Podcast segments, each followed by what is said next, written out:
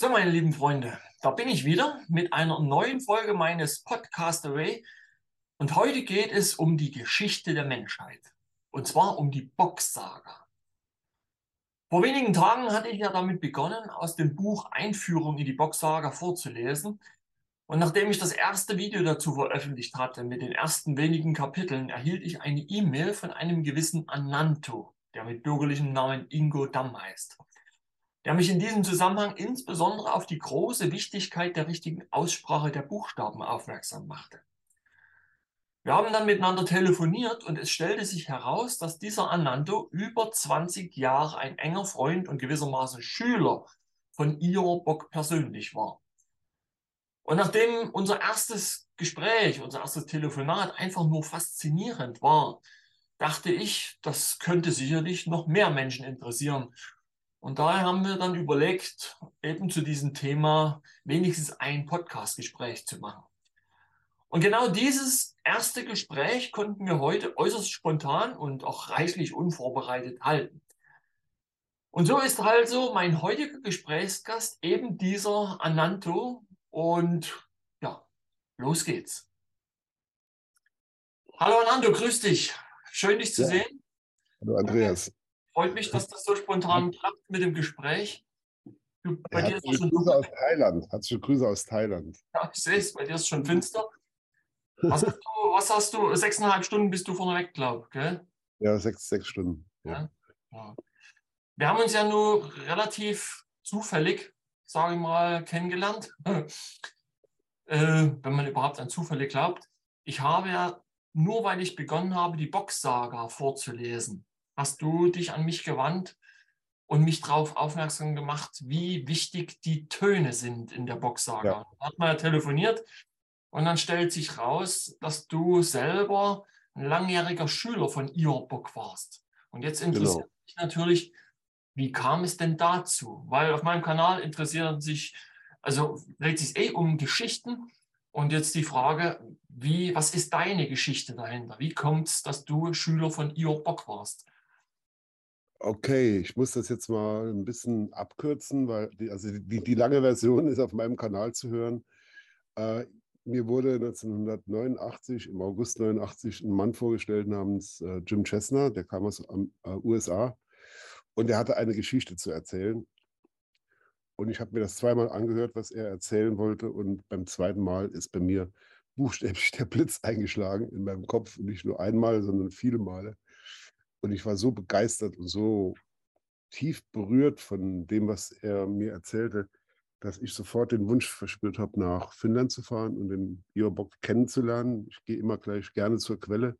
Mhm. Wenn er so eine verrückte Story erzählt, äh, dann will ich wissen, wer das ist.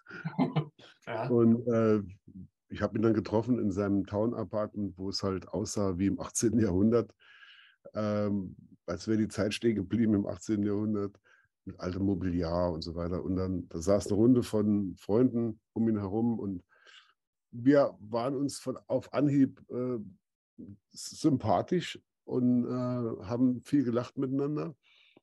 Und daraufhin äh, habe ich eine circa ein, zwei Wochen in Finnland gelebt, in Akampesa. Das ist das Haus seiner Eltern, ähm, wo dann einige Leute lebten zu der Zeit und vor allem auch Michel Merle, der damals eigentlich der wichtigste Storyteller dieser Geschichte war. Mhm. Und ab und zu kam Ivar Bock vorbei und äh, saßen wir abends vorm Kamin und haben viel erzählt und geredet und er hat seine Geschichten erzählt. Und ähm, ich habe den Mann sofort vom ersten Augenblick her sehr gemocht. Und ich war danach sehr oft in Finnland gewesen und auch in Goa. Das war sein Winterdomizil. Er war immer ein halbes mhm. Jahr in, in Goa, ein halbes Jahr in Helsinki. Und ähm, ich habe ihm immer mehr zugehört, obwohl seine Geschichte, die war wirklich, also wenn man, die war heftig. Ne? Ja, die ist ja sagen, richtig bizarr, ist die ja. Wenn man ja, das ist am Anfang eine sehr bizarre Story. Und man muss sich wirklich in diese Mythologie reinlesen, reinhören. Es geht ums Hören. Mhm dann fängt das langsam an, in einem selbst zu schwingen und äh, dann sieht man irgendwann die Zusammenhänge in dem ganzen Ding drin. Ja. Nur ich habe mich also da reingestürzt ähm, und äh, habe dann gedacht, ich hätte da irgendwas von verstanden und habe dann in Berlin äh, einen riesen Alarm gemacht und habe den Leuten versucht zu erzählen, was mir gerade passiert und über Boxsager und so. Und die sind teilweise schreiend weggerannt, wollten davon nichts wissen. ähm, und habe dann irgendwann gemerkt, dass es einfach, ich sag mal, die Information für viele Leute einfach zu heftig war. Ja, die kamen damit nicht klar. Und dann ähm, gab es auch eine Zeit, wo ich mich selbst persönlich dann aus dieser, so, so drei, vier Jahre später, fünf Jahre später, habe ich mich selbst persönlich aus der Geschichte zurückgezogen, weil ich selbst auch nicht mehr damit klarkam. Mhm. Und ähm, habe dann Ior ein paar Jahre nicht gesehen und habe ihn wieder getroffen, 1999 in Goa. Und ähm, er begrüßte mich mit dem Satz, hey Ananto, wo warst du so lange gewesen? Du bist doch Teil unserer Gruppe. Und da sagte ich, wie bitte? Ja, sagte er, du bist Teil dieser Gruppe. Äh, hat mich sehr erstaunt. Und ich bin dann da, habe ihn, bin sitzen geblieben, habe wieder seinen Geschichten zugehört und dann habe ich erst gemerkt, in diesen fünf Jahren kam ein riesiger Teil der Saga dazu, den ich noch nicht kannte. Und weil ich ihn nicht kannte, bin ich ein paar Jahre vorher aus dem Ding ausgestiegen. Das war, das war ganz wichtig. Und plötzlich machte dieses ganze Saga wieder äh, Sinn auf einer tieferen Ebene. Und dann war der Moment so für mich ein Moment so im Jahr 2000, 2000 etwa. Da saß ich in Goa und ihr erzählte, ist immer tiefer in die, in die Story reingegangen, sehr im Detail, bestimmte Aspekte der Saga. Und auf einmal, das war nach zwölf Jahren, elf, zwölf Jahren, wird mir das gesamte Bild klar, was der Mann versucht hat, uns zu zeigen. Mhm. Ich habe vorher immer nur so Ausschnitte gesehen. Und plötzlich wird, der, wird das gesamte Bild in mir klar. Und ich gucke ihn nur an von der Seite und denke mir, mein Gott, der Mann ist auf Mission Impossible hier unterwegs. Mhm. Wie kann man das irgendjemandem überhaupt klar machen? Der versucht das jetzt seit, ach, weiß der 15 Jahren. Ich war 10, 11 Jahre dabei. Und, und obviously, es gab Menschen, die es verstanden haben, die sind da geblieben, die anderen sind weggegangen. Und dann habe ich irgendwann auch verstanden, dass nicht nur ich ihn gesucht habe, sondern er hat auch mich gesucht oder uns, die Leute, die mhm. da irgendwie ähm, eine, eine, Fähigkeit hatten, das aufzunehmen, was er da sagte. Und von dem Augenblick habe ich nur noch zugehört, habe mir nur die Ohren gespitzt und habe gesagt, so, ab jetzt wird jedes Wort wichtig, habe mir eine Kamera gekauft, habe mir das alles dokumentiert, was ich in Finnland und Amerika, äh, in, in, Finnland und Goa gesehen habe und habe das auch teilweise alles auf meinem Kanal veröffentlicht. Mhm. Äh, und das sind Zeitdokumente einfach. Ne? Ähm, ich empfand plötzlich jedes Wort, was der Mann gesagt hat, so wichtig, dass ich es versucht habe, irgendwie auf, aufzunehmen. Nicht nur in mir, mhm. sondern auch festzuhalten in der Kamera. Ja, und das war eine langjährige Freundschaft ähm, und auch, aber nicht, aber er, er war mein Lehrer, ja. Hm, ich habe viel von ihm gelernt. Im Grunde hat er mir, er hat mir den Rest gegeben, wenn du so willst. Also auch vom Verständnis über die Dinge und die Welt. Aber er hat das nie von so einer, äh, von oben herab gemacht. Er war, ein, ist, er war einer der bescheidensten Menschen, die ich kannte. Und auch einer der, der skurrilsten und merkwürdigsten Menschen. Also äh, ich kenne, da ist kein Charakter, den ich kenne, außer Ivar Bock, der, der war schon eine intensive Person, mit dem man aushängen konnte. Ne? Man muss sich ja, ja man, wenn man sich vorstellt, dass ihm die Geschichte ja auch 27, nee, 20 Jahre lang jeden Tag zwei Stunden ja. erzählt wurde, genau. dann kann man sich ja überlegen, dass er selbst wenn er was vielleicht drei Stunden jeden Tag erzählt, in 13 Jahren noch nicht mal die Hälfte erzählt hat. Ja, ganz genau. In etwa. Der hat uns auch also ich bin mir sicher, er hat überhaupt nicht die Möglichkeit gehabt die Zeit, also die Zeit vielleicht schon, uns äh, der hat nicht alles erzählt, was er wusste, weil er konnte immer nur so viel erzählen, wie wir das auch verstehen konnten, wie wir das genau. aufnehmen konnten. Und, ähm, und da es in dieser Geschichte halt viel um äh, heidnische Sexualität geht und die Vorstellung, wie früher Kinder gemacht wurden und da gab es das Breeding-System und das Offering-System, das ist so bizarr, wenn man das zum ersten Mal hört, wo man echt denkt, dass sowas, diese ganzen Rituale sind heute komplett ausgestorben. Das, das, davon weiß kein Mensch mehr was. Ähm, und warum das alles so war. Und das hat viele Leute auch äh, abgeschreckt, sich weiter damit zu beschäftigen. Und ähm, ich finde, sorry, wenn ich unterbreche, aber für mich selber, als ich die Geschichte vor zwei Jahren das erste Mal gelesen habe, also ich bin auch über ein, ein Buch, bin ich drauf gestoßen im Endeffekt, habe von, dem, äh, von der Boxsaga erfahren und dann habe ich mir das besorgt. Dann habe ich halt äh, im Internet geschaut, äh, was es darüber gibt und habe festgestellt, es gibt es ja gar nicht in Buchform. Habe ja. aber diese Einführung in die Boxsaga äh, gefunden und habe mich dann im Endeffekt dafür entschieden. Und das ist die Erzählung von dem Michel Merle. Ja. Und dem, äh, wie heißt der andere? Äh, kommt jetzt nicht drauf, der, der Michael Kevin Woods. Woods. Oh, Kevin, Kevin Woods. Woods, genau, Kevin Woods. Und der Api, Karl Borgen, der hat es aufgeschrieben. Er hat es aufgeschrieben, genau. Die haben, die haben tatsächlich vier Jahre zusammengesessen, ja. also immer wieder so ein paar Wochen jedes Jahr, wo Kevin und Merle und, und Michel das dem Api erzählt hat haben. Das haben die Gespräche aufgenommen und aus dem Material hat er dann das Buch äh, geschrieben. Ja. ja. Aber Weil Michel dachte am Anfang, das ist unmöglich, dieses, diese Story in ein Buch reinzubringen.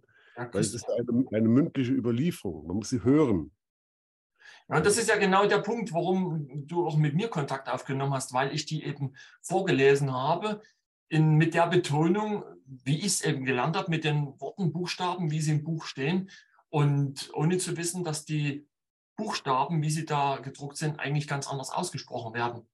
Ganz und damit genau. Kamen wir ja schon äh, ja, gewissermaßen in Konflikt. Also äh, dadurch kam ja eine Sprachverwirrung, wie du es ja. auch gesagt hast. Ne?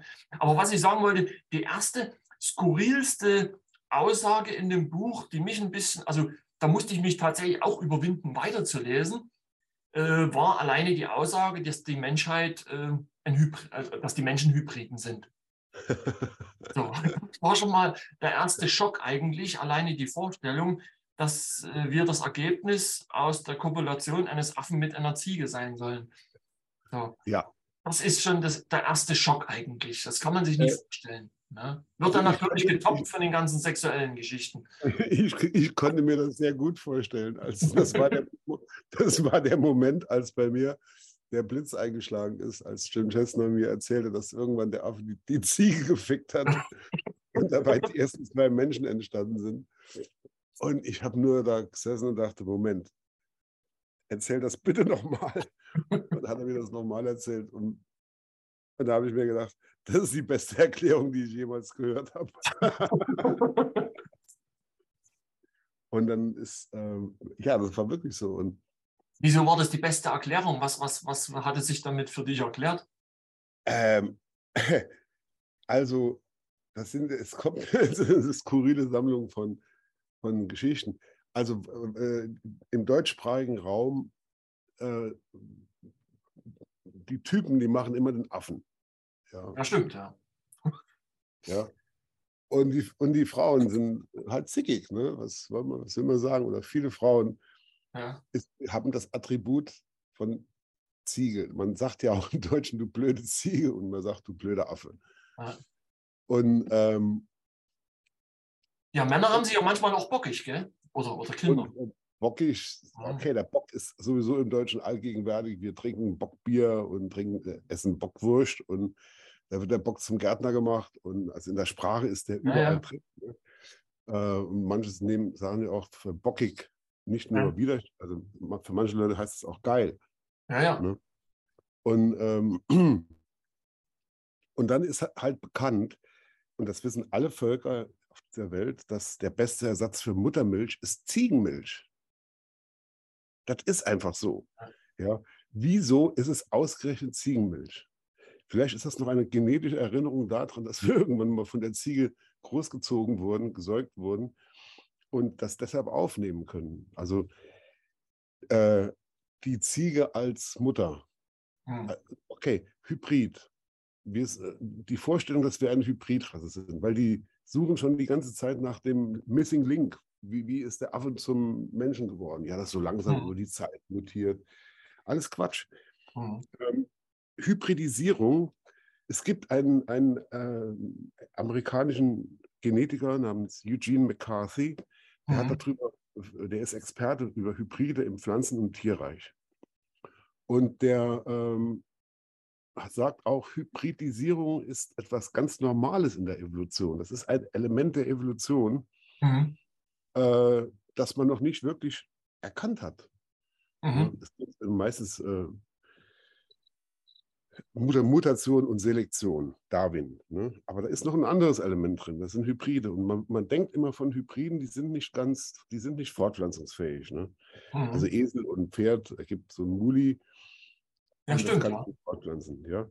Aber es gibt tatsächlich Hybride, die fortpflanzungsfähig sind. Die sind bloß am Anfang ihrer Spezies beschränkt, eingeschränkt fortpflanzungsfähig. Diese Spezies muss sich erstmal etablieren. Mhm. Und dann geht das. Ne? Und der denkt unter anderem auch, dass der Mensch eine Hybridrasse ist. Bloß der hat zwei andere Tiere im Kopf. Okay. Äh, und dass der denkt, es war ein Affe und ein Schwein. okay. Und, Vielleicht auch äh, ein bisschen sarkastisch. Ja, äh, kann man drüber nachdenken, aber ich bleibe bei der Ziege. Und ja, Interessant ist ja bei der Ziege, wenn man sich zum Beispiel anschaut, wie deren Euter äh, auch geformt ist. Ja, ich wollte es. Okay, jetzt, wenn du es aussprichst, äh, sage ich es mal. Äh, schaut euch mal Ziegenäuter an. Erstmal hat die Ziege zwei Brüste. Nicht wie ein Schwein äh, acht und so ein Euter oder es gibt vier oder sechs oder acht äh, Zitzentiere. Eine Ziege hat nur zwei. Und wenn es eine Ziege Milch gibt, also wenn die einen ein, ein, ein Geißlein hat, dann, äh, tja, damit machen mich bei Frauen vielleicht nicht gerade beliebt, aber ich habe schon Ziegen gesehen, da sehen die, äh, die, die Brüste der Ziege so aus wie die Brüste von Frauen. Das ist meine Beobachtung. Nicht bei allen, aber habe ich drei, vier Mal gesehen. Es gibt eine große Ähnlichkeit zwischen den Brüsten von der Frau und den äh, Zitzen von der Ziege. Ja? sofern da Milch drin ist. Könnt ihr euch ja mal angucken. Mhm. Und ähm, ja, und jetzt äh, setze ich noch einen drauf. Oh, weil ja, ich weiß nicht, ob ich das tun soll, damit können man auch Leute verschrecken. Die sagen doch immer hier, äh, die sagen im, im Namen des Vaters, des Sohnes und des Heiligen Geistes. Amen. Genau. So, finde die Ziege. Die Geist, oder? Die Geist, die steckt im Geist. Ja, im Englischen ist genauso. In the name of the Father, Son and Holy Ghost. Ist die Goat. Goat. Ja. Ja, wie kommt diese Ziege da überall rein? Was, was, ist, was ist denn der Heilige Geist? Das ist vielleicht die, die Heilige Geist im Namen des Vaters und des Sohnes und der Heiligen Geist. Geist und dann sagen sie Amen. Und Amen heißt ja Amen. Aber es ist auch im Namen drin. Und im Samen. Im Samen. Im Samen ist, dann, ist das Amen und im Namen ist das Amen. Das heißt, äh, die Bedeutung im Samen ist göttlichen Ursprungs, sagen sie immer. Und ähm, im Namen ist ebenfalls Amen, weil die Klänge, von denen wir reden, ja, die, kommen, die entstammen aus einer Ursprache, die Frey und Freya gesprochen haben. Und die sind nicht äh, äh, zufällig entstanden, sondern die waren im ersten Augenblick da. Die konnten so mit unserem Stimmapparat geformt werden. Ähm, und wir, die, die fingen damals spontan an zu sprechen. Nachdem Frey seinen ersten Samen gedrungen hat, sein erstes Mal seinen Ring gemacht hat, haben die, ähm, fingen die spontan und intuitiv an zu sprechen und haben erstmal anatomisch sich selbst Namen gegeben Und dann haben sie die Dinge in ihrer Umgebung ebenfalls assoziiert von diesen Worten her. Das ist die Rutsprache. Ja. die Herzsprache, die Ursprache. Und da sind diese Klänge eben drin von dem Alphabet, wo jeder Klang eine Bedeutung hat. Und genau dieses Alphabet war sozusagen das innerste Geheimnis der Bockfamilie über Jahrtausende und vielleicht Jahrmillionen hinweg. Mhm. Und das, genau dieses Alphabet hat Ivar Bock damals am 24.02.1984 in Goa zum ersten Mal der Öffentlichkeit vorgestellt. Und äh, die, die Bedeutung der Klänge des Alphabets und diese ganze Geschichte ist in den Klängen des Alphabets drin. Dieses ja. Alphabet erzählt eine Geschichte. Genau genommen, es erzählt vier Geschichten und letztendlich sogar noch viel, viel mehr. Ähm, da steckt die gesamte Information drin.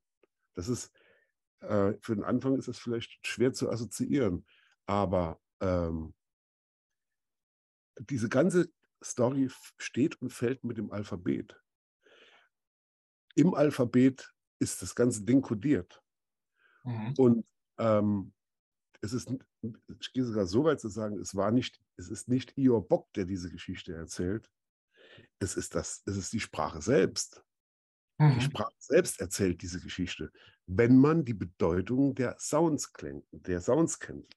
A, A, B, C, D, E, F, G, O, I und so weiter. Ähm, dann findet man diese Geschichte in, der, in den Sprachen der Völker drin, äh, drin kodiert. Dann setzt man in Wörter die Bedeutung der Klänge ein und dann fangen Wörter an, ganze Storys zu erzählen. Das ist, das ist der Hammer, wenn man das mal sieht, wenn man das mal erkennt, was da eigentlich los ist. Es ist ja, wenn, wenn ich dich kurz unterbrechen darf, äh, ja. äh, es hat ja vor etlichen Jahren, ich weiß es nicht wann, hat äh, ein Japaner, äh, der Masaru Emoto, da, da hat er herausgefunden, ja. dass Worte eine Wirkung auf Wasser haben. Ganz unterschiedliche Worte, ja. weil jedes Wort einen mhm. eigenen, eigenen Klang hat, eine Klangkombination.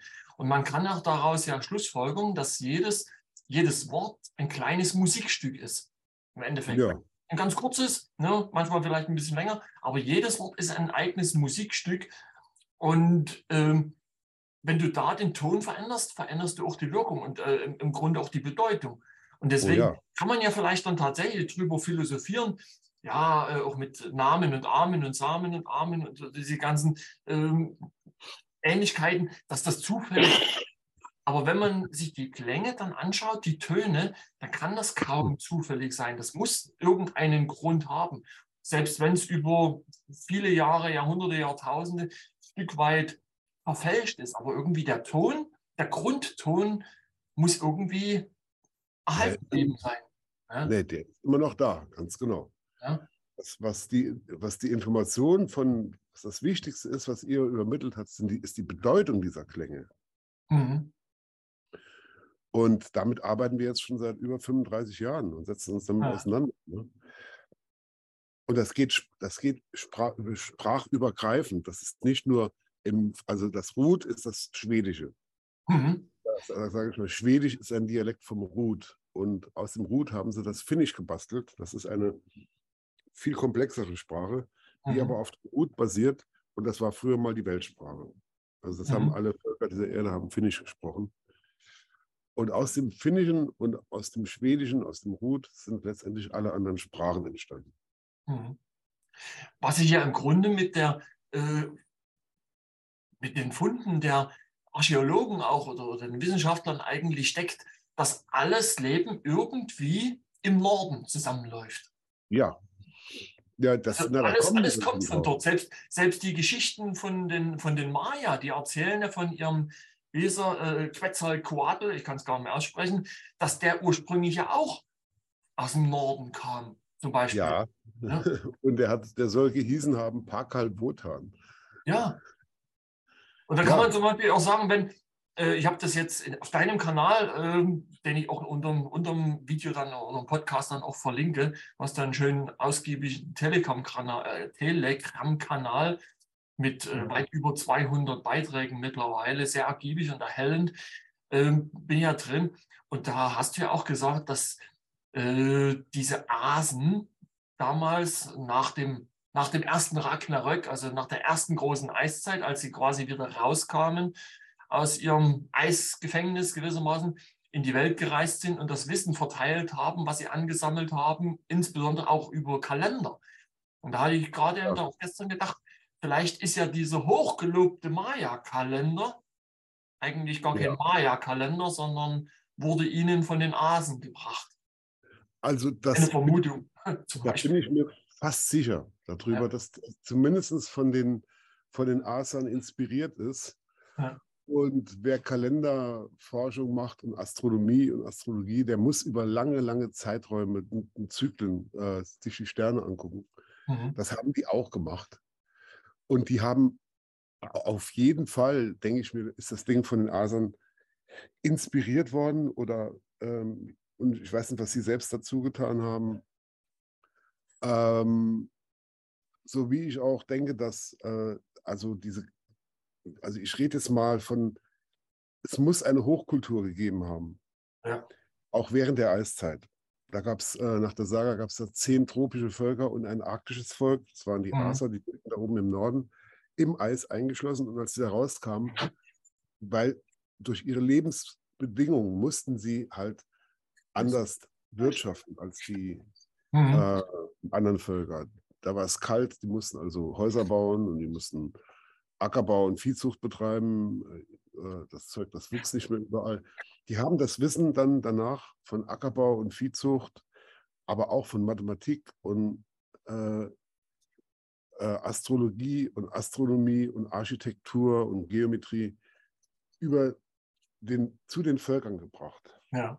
Haben, die, haben Kontakt gemacht zu diesen Völkern und waren sozusagen die Kulturbringer für die, für die restliche Welt. Und die kamen aus dem Norden, die kamen aus, äh, das ging vor 10.000, vor 9 bis 10.000 Jahren los.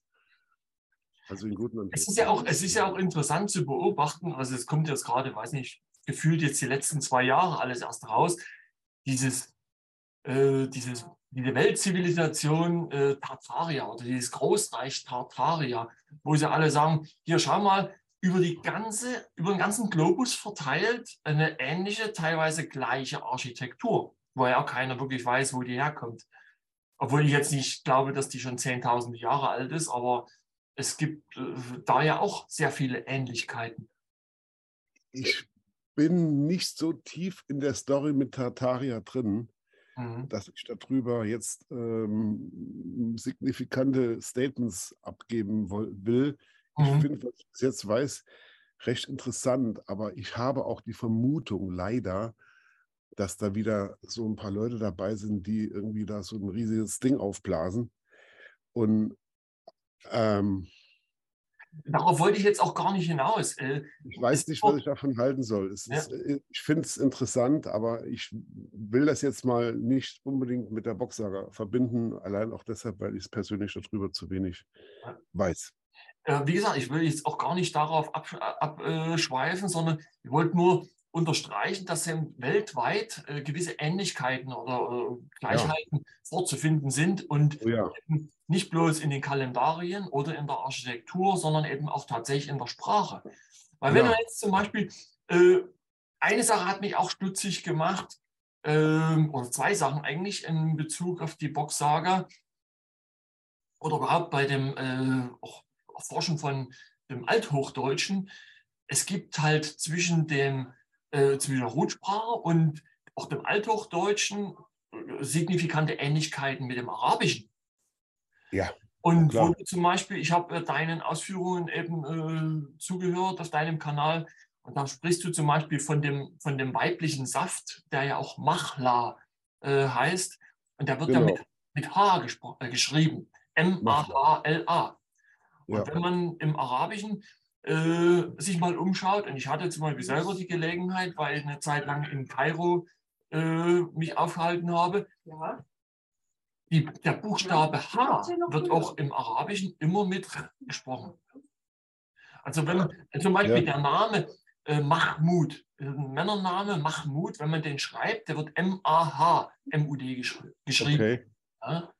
Und das ist, äh, finde ich, also vom Klang her, vom Ton her, auch eine ja, auffällige Ähnlichkeit.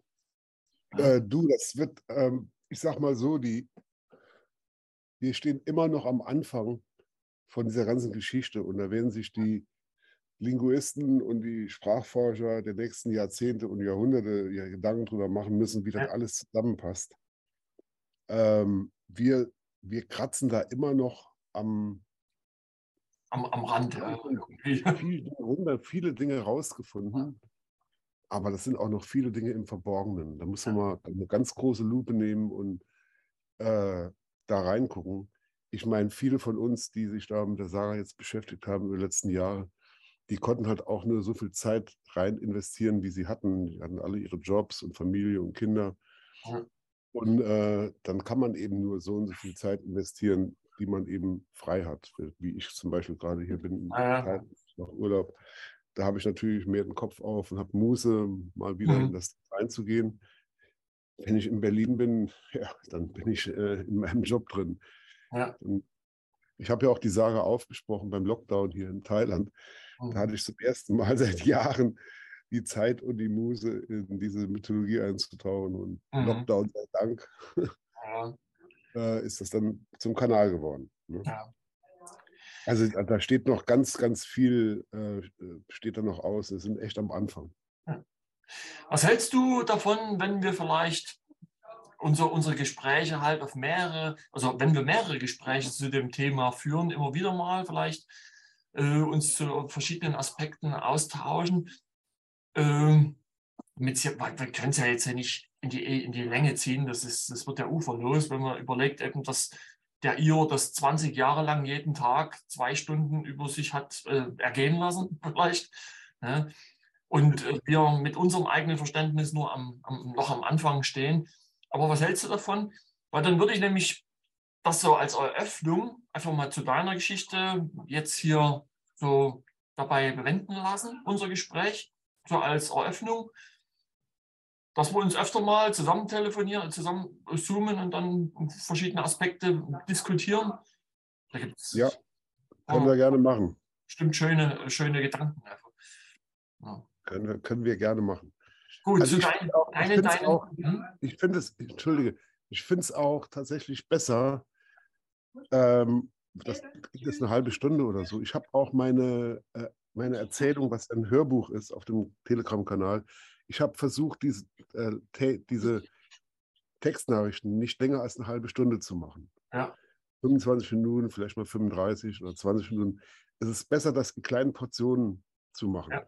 anstelle ähm, zwei oder drei Stunden Tapes daraus zu machen. Ja. Also ich meine, das war, wenn man bei mit ihr saß, es war eine Herausforderung.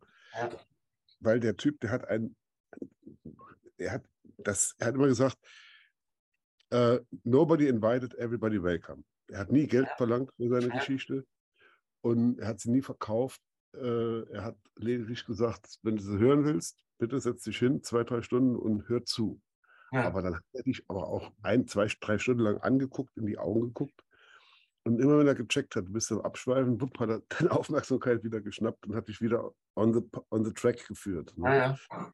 Aber das war schon boah, zwei, drei Stunden lang den, vor dem Mann zu sitzen und die Story zu hören.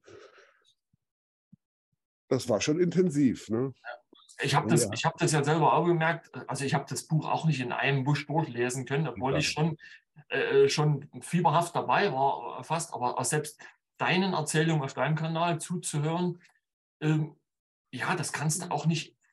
Du hast zwischendrin ja auch mal was zu verdauen gewissermaßen. Du kannst ja nicht immer ja. bloß konsumieren, konsumieren. Also du kannst ja nicht immer auch nur essen, essen, essen. Du musst ja zwischendrin auch mal verdauen. Ja. ja? Und du merkst es dann irgendwann, dann fängt da an, der, der, der Kopf zu schwellen gewissermaßen. Genau. Also eine halbe Stunde ist eine gute Zeit, wo Menschen ja. ihre Aufmerksamkeit halten können. Danach wird es schwierig. Gut, gut, äh, Anando, dann lass uns das doch hier an dieser Stelle einfach mal beenden, äh, ja, beenden erstmal vorläufig.